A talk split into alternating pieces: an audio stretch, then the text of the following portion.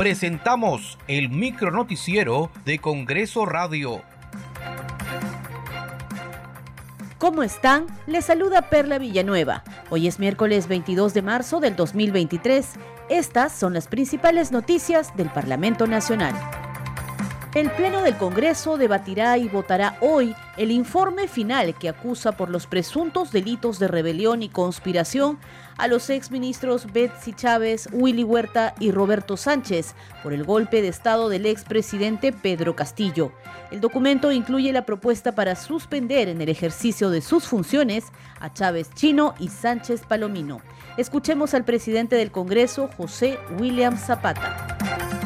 El miércoles se debe presentar al Pleno el informe final de la subcomisión de acusaciones constitucionales en relación a los congresistas Betsy Chávez y también al congresista Roberto Sánchez, así como al exministro de Interior. Ese, es el tema para el día miércoles en la tarde y, este, y el jueves tenemos un pleno con todos los proyectos de ley y otros, otros asuntos que sean importantes.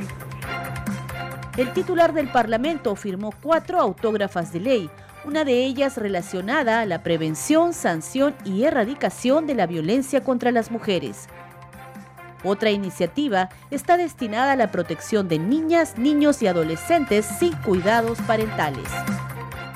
Eh, son muy importantes porque están destinados a proteger a la mujer. Un proyecto, ya luego de ley dentro de poco, que permite flexibilizar los procedimientos de tal forma que pueda determinarse más rápido y efectivamente a quiénes, quiénes son los agresores. Pueden estar dentro del núcleo familiar o fuera de él. Muchas gracias por acompañarnos en esta edición. Nos reencontramos mañana.